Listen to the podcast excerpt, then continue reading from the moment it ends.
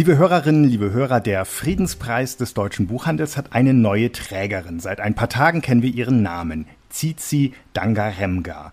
Dass es überhaupt ein einziges Buch dieser Schriftstellerin aus Simbabwe in deutscher Übersetzung gibt, ist ein Glück. Und dieses Glück verdanken wir dem Orlando Verlag aus Berlin. Der Verlag wiederum hat das Glück, zufällig für den September den zweiten Roman Tsitsi Dangaremgas angekündigt zu haben, den zweiten Teil einer Trilogie um Tambu, die wir Leser in den 60er Jahren auf einer verarmten Farm in Rhodesien kennenlernen. Rhodesien hieß Simbabwe als britische Kolonie noch bis 1980. Jetzt folgt auf den ersten Teil Aufbrechen, der zweite Überleben. Wie kommt so eine Autorin wie Cici Dangaremga zu einem eher kleinen Berliner Verlag? Und wie kommt der Orlando Verlag, der sein Programm unter das Motto Frauen, Weltkultur und Bewegung stellt, wie kommt der zu seinen Autorinnen und Autoren? Darum soll es in dieser Folge gehen. Und wir haben noch ein Gedicht aus der Frankfurter Anthologie für Sie ausgesucht, das Sie zum Abschluss hören können. Ein Lied der antiken griechischen Dichterin Sappho, das wir heute unter dem Titel das hat mir ja das Herz in der Brust zusammenzucken lassen, kennen. Jetzt sprechen wir mit Annette Michael, Geschäftsführerin und Programmleiterin Belletristik des Orlando Verlags. Schön, dass Sie Zeit für uns haben, liebe Frau Michael, und unsere Glückwünsche zur Friedenspreisträgerin. Vielen Dank und äh, hallo. Äh, die, die Glückwünsche gebühren ja Zizi Dangaremba, nicht uns. Und äh, wir haben uns natürlich sehr, sehr, sehr für Sie gefreut. Aufbrechen ist im Original 1988 erschienen unter dem Titel Nervous Conditions. Gerade einmal drei Jahre später dann als Der Preis der Freiheit in der Übersetzung von Ilya Trojanow bei Rowold. Und sie haben die Übersetzung für den Orlando Verlag übernommen, das Buch dann 2019 umbenannt. Bei Ihnen heißt es jetzt Aufbrechen, wie gesagt. Ähm, wie müssen wir uns so etwas vorstellen? Ein Buch von einem anderen Verlag übernehmen? Ruft man da an und, und fragt dann einfach, äh, brauchen Sie das noch oder wie geht das? nee, also ähm, zuerst mal muss man das Buch finden. Das war irgendwie ein Zufall an der Stelle, weil äh, Zizi Langarimba 2019 äh, das African Book Festival hier in Berlin kuratiert hat. Und so sind wir überhaupt in Kontakt zu ihr gekommen und ähm, haben dann hinterher festgestellt, dass ihre Bücher alle, also nicht nur ihre Bücher, auch von anderen, äh, also renommierten Autoren, in dem Fall war das Ben Okri zum Beispiel, dass die viele von denen und zum Teil gar nicht in Deutsch erhältlich waren. Und dann haben wir äh, sozusagen ähm, äh, geschaut, ob eben ein Buch von ihr schon mal auf Deutsch erhältlich war und haben dann diese Übersetzung beim Rowold Verlag gefunden. Üblicherweise ist es aber so, dass eben äh, äh, fremdsprachige Autorinnen Agenturen haben. Dann muss man rausfinden, bei welcher Agentur liegen die Rechte und dann nimmt man Kontakt zur Agentur auf, dann äh, bekommt man die Rechte, dafür muss man dann bezahlen und äh, parallel kann man dann immer schon mal versuchen, bei dem deutschen Verlag äh, die, die Rechte an der deutschen Übersetzung ein, einzukaufen und so war das damals. Und wie ist das jetzt bei dem zweiten Buch? Das machen Sie, aber da geben Sie die Übersetzung dann selbst in Auftrag? Genau, es hat ja nur diese eine deutsche Übersetzung bisher gegeben und äh, Sie müssen immer wissen, wir sind ein wirklich kleiner Verlag in Berlin, also auch mit ähm, begrenzten finanziellen Ressourcen und äh, so eine Literaturübersetzung ist geht wirklich ins Geld und kostet viel Geld. Insofern können wir immer nur so und so viel Titel äh, pro Jahr machen und ähm, haben dann ähm, äh, letztes Jahr eben die Rechte für, im Original heißt es This Murnable Body eingekauft. Äh, das ist nämlich der dritte Teil der Trilogie. Der zweite Teil, den gibt es noch gar nicht, da sind wir gerade dran. Ähm, und ähm, haben dann eben ähm, der, der äh, amerikanische Verlag, der dieses Buch, weil die ersten zwei Bände sind in, in London bei einem kleinen ähm, britischen Verlag erschienen und das dritte dann äh, bei Grey Wolf äh, in Amerika. Ähm, und dort haben wir die Rechte eingekauft und ähm, da wurde uns eben auch gesagt, das war von vornherein so lektoriert, dass das auch alleine stehen kann. Also dass es jetzt nicht zwangsweise, äh, also dass es eine Lücke gibt, wenn man den zweiten Band nicht hat. Mhm, mh. Gehen wir mal einen Schritt weiter in das Buch. Ähm, unsere Hörerinnen und Hörer interessieren sich sicherlich schon dafür, was äh, wir bei und von Tsitsi Dangaremga lesen können. Aufbrechend war der erste Roman in Simbabwe von einer schwarzen Autorin. Ähm, und er beginnt mit Ich war nicht traurig, als mein Bruder starb. Dieser Bruder ähm, wurde auf eine Missionsschule geschickt, die ein Onkel leitet, weil aus diesem Bruder was werden sollte, damit er seine Familie aus dem Elend befreien konnte. Ähm, Tambu ist 13, als ihr Bruder stirbt und ähm, im, im ersten Absatz des Buches fasst sie zusammen, worum es dann gehen soll, nämlich um meine und Lucias Flucht, um das Gefangensein meiner Mutter und Maigurus und um Nyashas Rebellion. Nyasha aufgeschlossen und einsam die Tochter meines Onkels, deren Rebellion letztendlich vielleicht doch nicht zum Erfolg führte. Ähm, was sollten künftige Leserinnen und Leser noch über das Buch wissen, Frau Michael? Sie können sich freuen auf großartige Literatur, eine Autorin, die wirklich gut schreiben kann und auch eine schöne deutsche Übersetzung. Sie ähm, können, man kann sich freuen auf eine Innensicht äh, einer Gesellschaft, die eben kolonial und patriarchal dominiert ist, wo äh, Frauen, ähm, also jede auf ihre Art und vor allem die jüngeren Frauen, äh, äh, um ihre höhere Bildung und um ihre Selbstbestimmung kämpfen. Und äh, das eben mit unterschiedlichen Hintergründen. Tambu ist das Mädchen, was aus, dem, äh, was aus einem Dorf kommt, also vom Land. Und äh, Nyasha ist die Cousine, die schon mit ihrem Vater in England war und zurückkommt und also auch schon eine äh, europäische Sozialisierung über ein paar Jahre erfahren hat.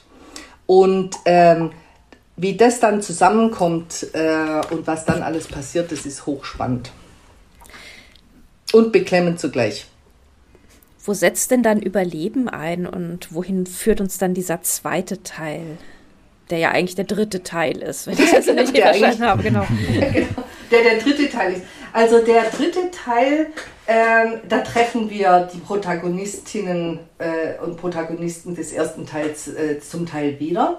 Ähm, und wir, wir, finden, wir treffen auf eine Tambu, die inzwischen Ende 30 ist, die äh, ihr Hochschulstudium äh, abgeschlossen hat, äh, die äh, auch gearbeitet hat in der Werbeagentur als Werbetexterin, aber eigentlich äh, nichts von dem erreicht hat, was sie sich ursprünglich vorgenommen hatte. Also sie lebt, also sie, wenn wir sie treffen, wieder treffen in Überleben, lebt sie zum Beispiel in, in einer relativ heruntergekommenen äh, Jugendherberge ähm, oder einem Wohnheim in Harare, wo das eigentlich für junge Frauen ist, äh, ähm, ist. und sie äh, muss sich ständig dafür rechtfertigen und schämen, dass sie jetzt als äh, Mit- oder End-30erin in so einem Wohnheim noch lebt weil sie ihren Job gekündigt hat in der Werbeagentur aus äh, nachvollziehbaren Gründen und weil sie äh, äh, sozusagen nichts von dem erreicht hat, was sie sich für ihr Leben vorgestellt hat.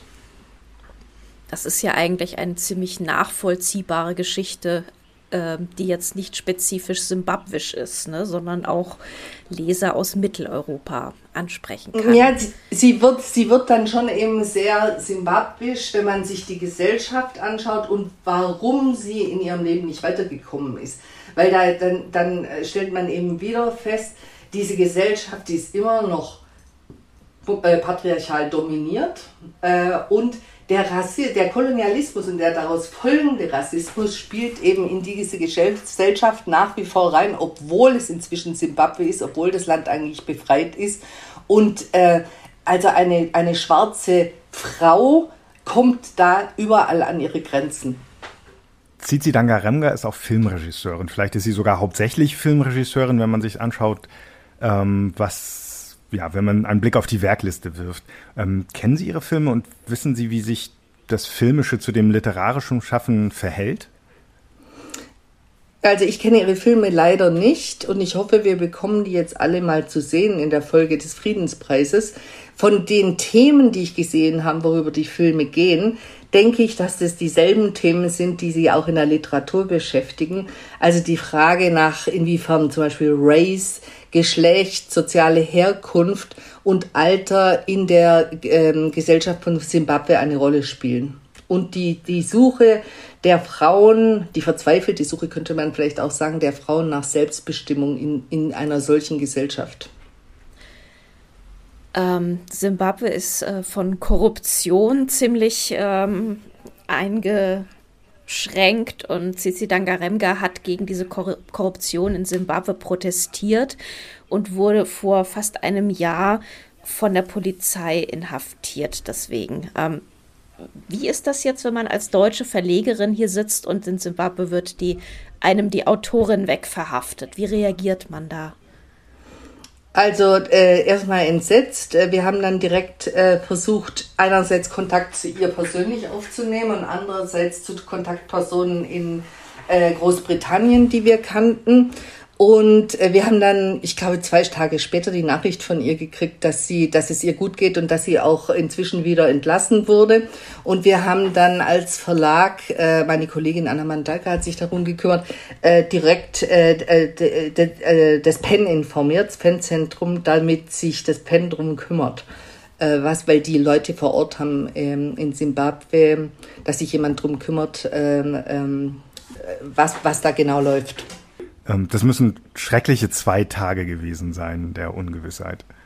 Ja, das war auf jeden Fall schrecklich, aber äh, man, man sitzt dann hier natürlich so leicht hilflos äh, und mhm. äh, überlegt dann fieberhaft, was, was, was kann man jetzt tun und äh, an wen kann man sich wenden und wer ist vielleicht noch ein bisschen näher dran und hat noch äh, mehr Informationen und ähm, aber wie gesagt, die Antwort kam dann von ihr selber äh, relativ schnell, dass es ihr gut geht und äh, dass sie in Sicherheit ist.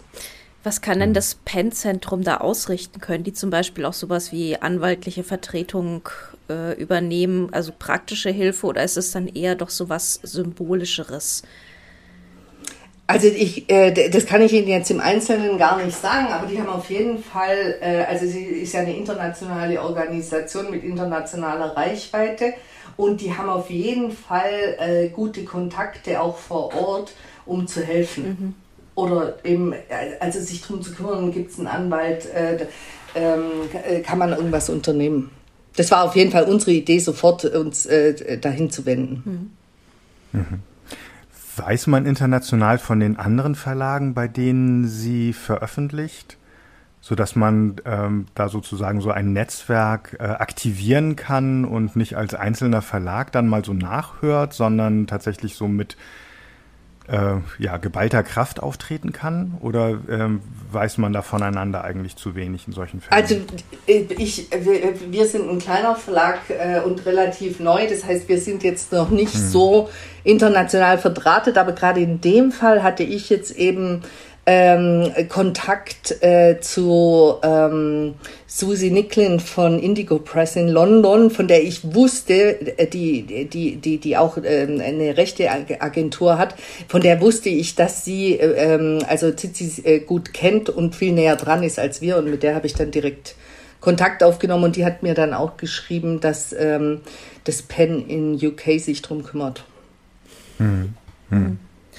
Dann wünschen wir alles Gute für den Fortgang dieses Prozesses. Ähm, da, am 22. Juli äh, ist der nächste Gerichtstermin angesetzt, wenn wir da richtig informiert sind. Ähm, was befürchten Sie denn oder was, was hoffen Sie denn? Also ich hoffe, dass äh, auch jetzt mit der Verleihung der vielen Preise, die sie dieses Jahr gekriegt hat, ich meine der International äh, Pen Award, ähm, äh, für Meinungsfreiheit, der, der Penn äh, Pinter Prize und jetzt auch noch der Deutsche Friedenspreis, dass das, dass das so was wie einen Schutzmantel um sie legt und dass äh, die Behörden sich dort vor Ort jetzt äh, äh auch nicht trauen, äh, da wegen, äh, also da ähm, total durchzugreifen und dass, dass, dass ich hoffe, dass, also wir hoffen, dass sie freigesprochen wird auf jeden Fall. Mhm. Und ich hoffe, dass, die, dass diese Preise dafür da, dabei helfen, weil das natürlich irgendwie eine äh, öffentliche Aufmerksamkeit der Welt auf äh, sie als Person legt. Und ähm, ich hoffe, dass sie das schützt. Hm. Jetzt haben Sie schon erzählt, wie Sie auf Tsitsi Dangaremga gekommen sind, wie Sie dieses Buch gefunden haben oder wie dieses Buch Sie gefunden hat. Ähm, wie ist das allgemein? Läuft da fast alles über internationale Agenten oder welche Netzwerke werden da auf welche Weise aktiviert, wenn man ein, wie Sie sagen, ganz kleiner Verlag mit einem, wie ich aber sagen muss, ziemlich großen und breiten Horizont sind? Mhm. Also, ähm, das sozusagen, man muss ja sagen, wir als Verlag haben eine totale Nischenpositionierung. Frauen, Weltkultur, Bewegung. Äh, das heißt, wir wollen die Kultur, also wir kümmern uns um Frauen, das tun wir schon immer und äh, ähm, äh, das ist irgendwie ein großes Anliegen von uns. Und ähm, äh, dazu kommt aber sozusagen die Idee, dass wir als Verlag für eine Welt einstehen wollen, die sich in einem Veränderungsprozess befindet und die sich auch verändern muss, wenn sie überleben will. Und wir sozusagen dadurch und mit unserem Programm und mit den Büchern, die wir machen, äh, Verständnis und auch Kenntnis über äh, andere Kulturen und Lebenssituationen von Menschen und persönliche Lebensgeschichten von Menschen nach Deutschland, in unser Land, wo wir eben als Verlag aktiv sind, äh, bringen können, die für Verständnis, Toleranz und eben auch für mehr Solidarität sorgen. Da ist dieser Bewegungsteil zum Beispiel, ist, äh, bezieht sich bei uns äh, äh, vor allem auf äh, Bewegungen auf der Welt, aber auch Bewegungen im Kopf.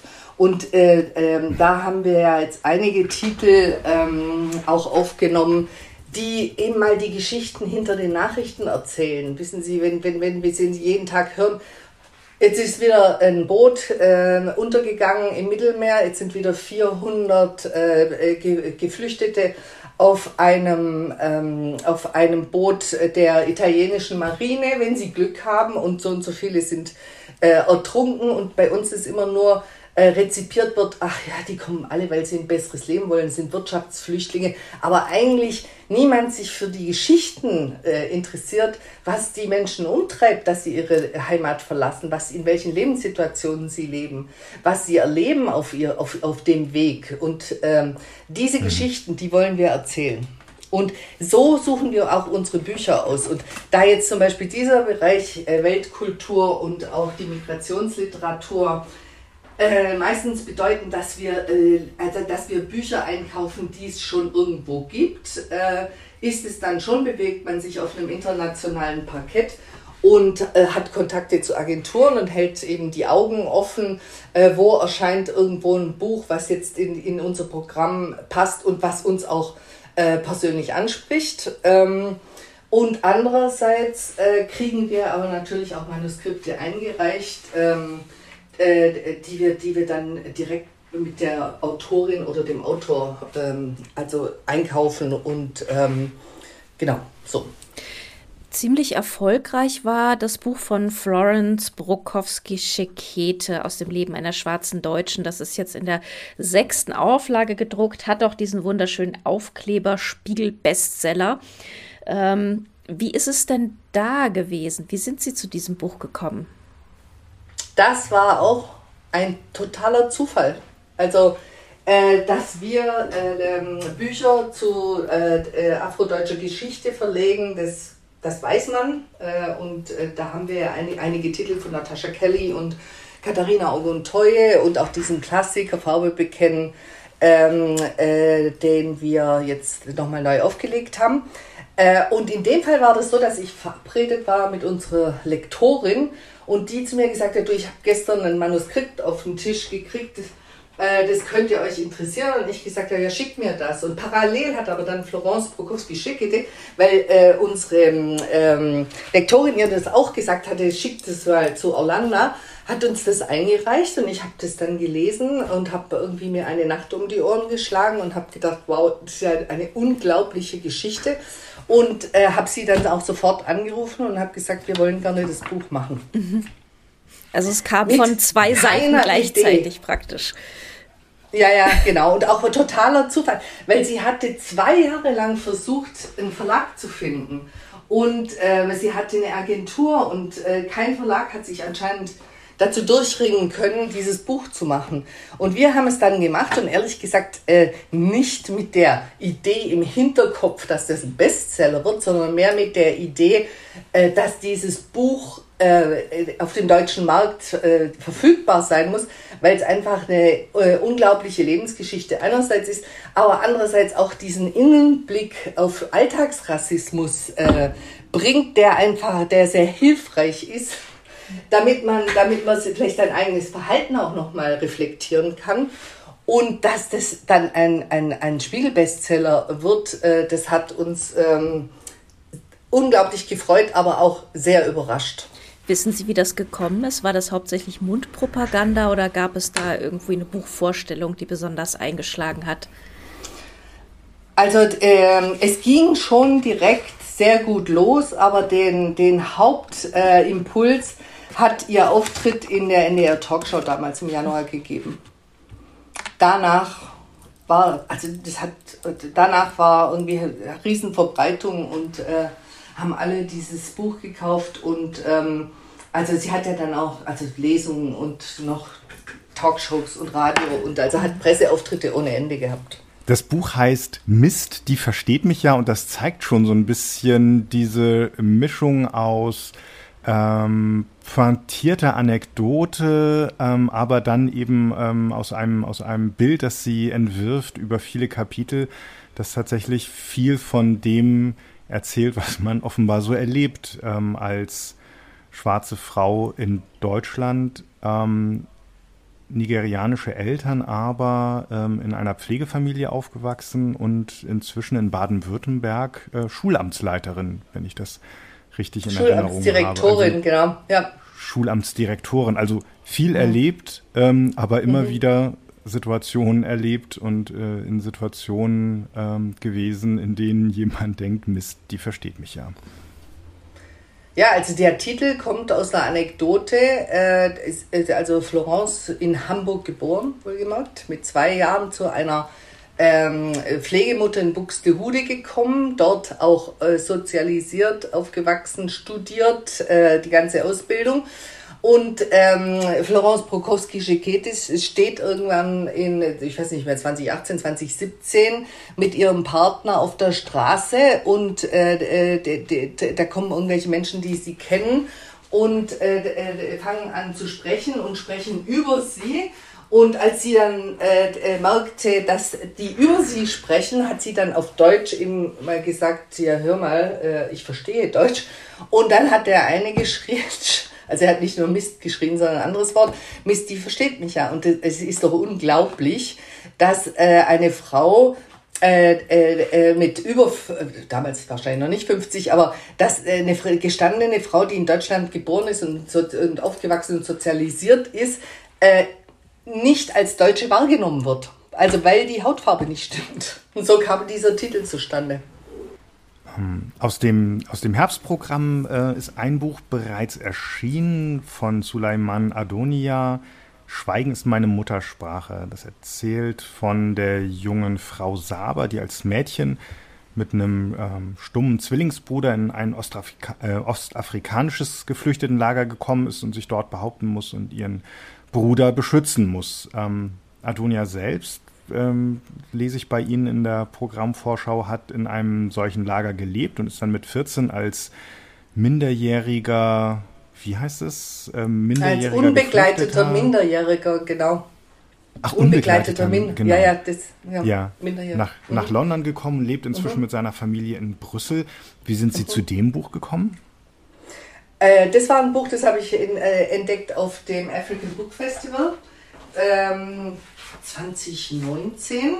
Äh, da war ein Panel, wo afrikanische Literaturkritiker ihre Lieblingsbücher vorgestellt haben. Und da hat eine Literaturkritikerin, die in den USA lebt, meine ich, dieses Buch vorgestellt. Und dann habe ich mir das direkt gekauft, habe das gelesen und fand es äh, absolut beeindruckend. Und ähm, hab, dann haben wir uns um die Rechte gekümmert und ähm, um die Übersetzung und dass wir es jetzt veröffentlichen konnten. Was jetzt neu bei Ihnen im Verlagsprogramm ist oder noch neuer, das ist das Kinderbuchprogramm. Und äh, da haben Sie jetzt äh, ein Buch Salma, die syrische Köchin von Dani Ramadan. Und da geht es um ein Mädchen, das seine Mutter, mit der sie geflüchtet ist und das auf Nachkommen des Vaters wartet, das will seine Mutter wieder lächeln sehen. Und das gespielt in einer geflüchteten Unterkunft in Hamburg. Ähm, wie kommen Sie jetzt zu diesem Kinderbuchprogramm? Wie bauen Sie das auf?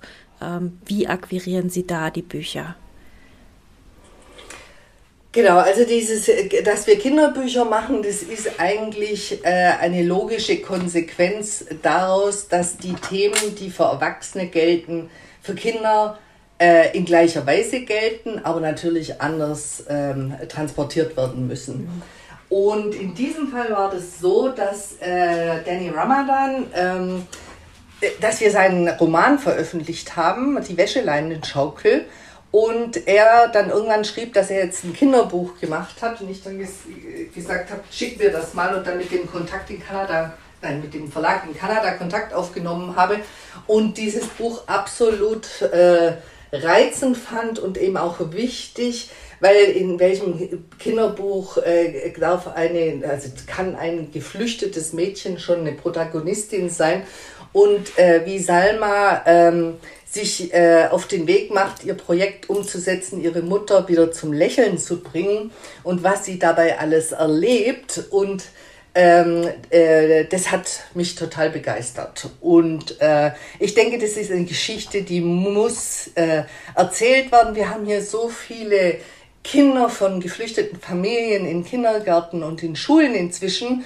Ähm, und äh, diese Innensicht dieses Kindes, äh, die Mutter zu erleben in dieser neuen Situation, der Vater noch in Syrien und äh, wie schwierig das ist, ein Projekt umzusetzen, wenn ich diese Sprache, also dieses Projekt, was in dem Fall heißt, sie will ihre Mutter mhm. eben ein syrisches Gericht kochen, äh, wenn man die Sprache nicht spricht und wie sie sich hilft und wie sie dann sagt, okay, ich kann jetzt das nicht schreiben, aber ich kann dieses, diese Gemüsesorten oder Sorten ähm, äh, malen und wie sie sich die Hilfe holt, weil sie weiß, sie darf nicht alleine über die Straße, dann nimmt sie eine, alte, eine ältere Freundin aus der geflüchteten äh, Unterkunft mit oder ähm, sie weiß, sie darf das scharfe Messer nicht benutzen und dann fragt sie äh, äh, die zwei Jungs aus dem Libanon, ähm, ob sie ihr beim Schnibbeln helfen können und äh, wie sie, also mit, mit welchem Mut und wel welchem Nachdruck sie sich dran macht, ihr Projekt äh, umzusetzen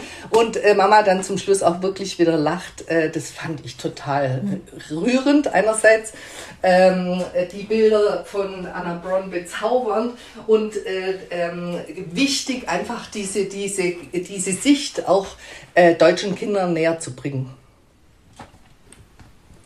Es ist wirklich ein ganz reizendes Buch, ja. Ähm, lassen Sie uns vielleicht noch einmal kurz in die Verlagsgeschichte eintauchen. Sie haben jetzt gerade gesagt, es sei ein ganz junger Verlag, Sie seien ein ganz junger Verlag. Ähm, es gab schon mal einen Orlander Frauenverlag bis 2018, glaube ich, der ähm, 74 als Frauenselbstverlag gegründet wurde, dann in den 80er Jahren eine Zeit lang Sub Rosa Frauenverlag hieß und eben 2018 ähm, Insolvenz anmelden musste. Ist diese Namensgleichheit ein Zufall? Ist das, also haben, sind Sie da eine, ein Erbe angetreten ähm, oder ähm, was hat der heutige Orlando Verlag außer dem schönen, ähm, spielerisch von Virginia Woolf geliehenen Namen mit dem alten Orlando Frauenverlag zu tun? Also der, der Name Orlando wurde in den alten Frauenverlag von Katharina Augentoye eingebracht. Und Katharina Augentoye ist eben, als wir uns 2017 neu aufgestellt haben und äh, einige wenige Titel aus dem alten Orlando äh, Frauenverlag äh, mitnehmen konnten oder neu einkaufen konnten vielmehr, äh, ist eben Katharina Augenteuer als äh, Autorin äh, mit uns gegangen und hat sozusagen den Namen mitgebracht.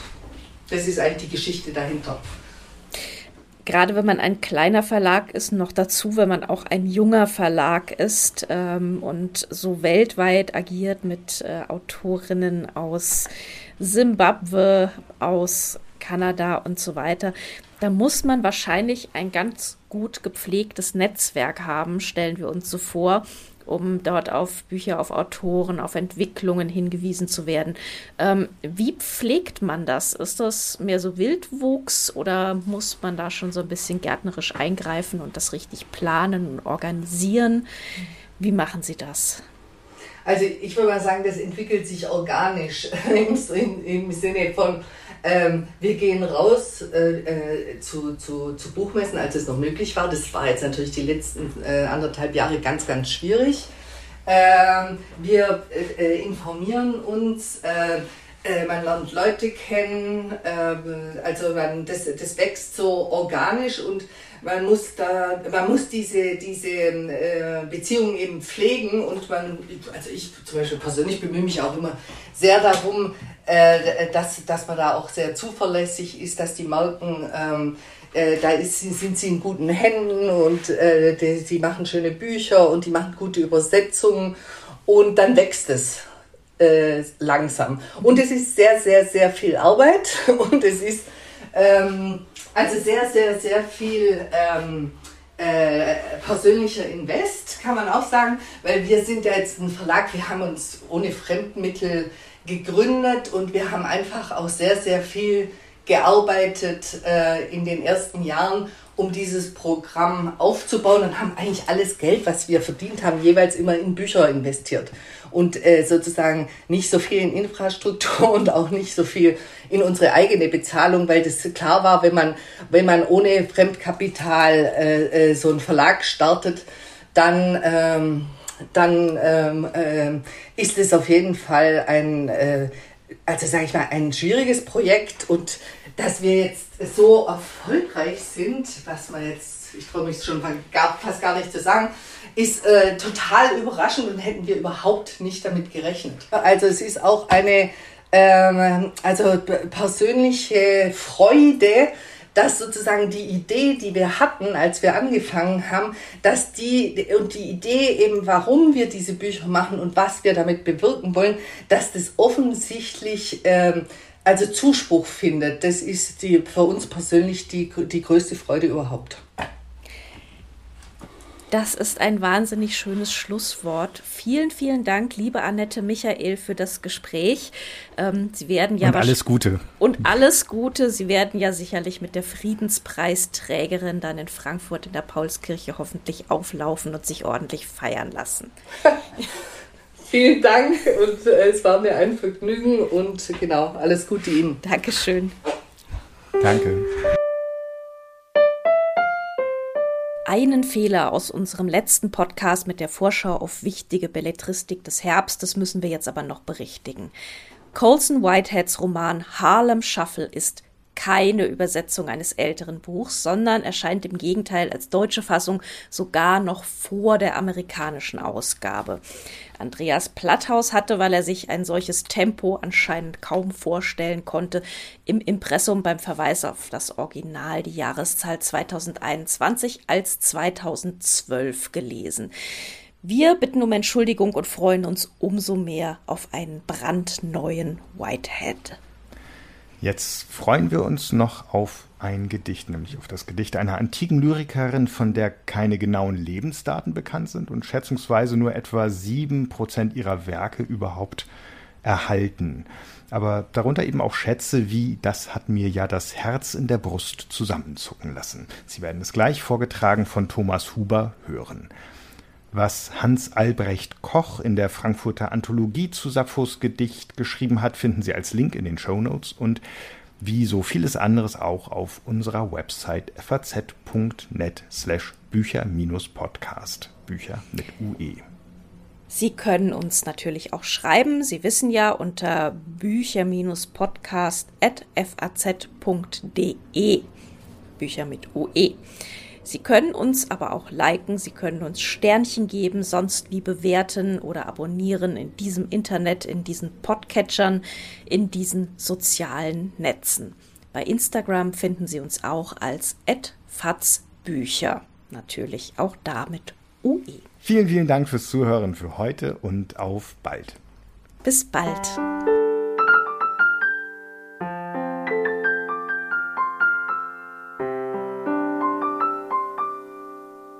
Sappho. Das hat mir ja das Herz in der Brust zusammenzucken lassen. Es scheint mir jener gleich den Göttern zu sein, der Mann, der gegenüber dir sitzt und aus direkter Nähe, wie du süß die Stimme ertönen lässt, dir zuhört. Und wie du begehrenswert lachst, das hat mir ja das Herz in der Brust zusammenzucken lassen. Denn sobald ich auf dich blicke, nur kurz, bringe ich unmöglich noch einen Ton hervor. Sondern die Zunge ist gebrochen, ein leichtes Feuer augenblicklich läuft unter der Haut. Mit den Augen sehe ich rein gar nichts. Es sausen die Ohren, hinabläuft der Schweiß, ein Zittern packt mich am ganzen Leib, grüner als Gras bin ich, und fast schon tot erscheine ich mir selbst. Aber alles kann man ertragen.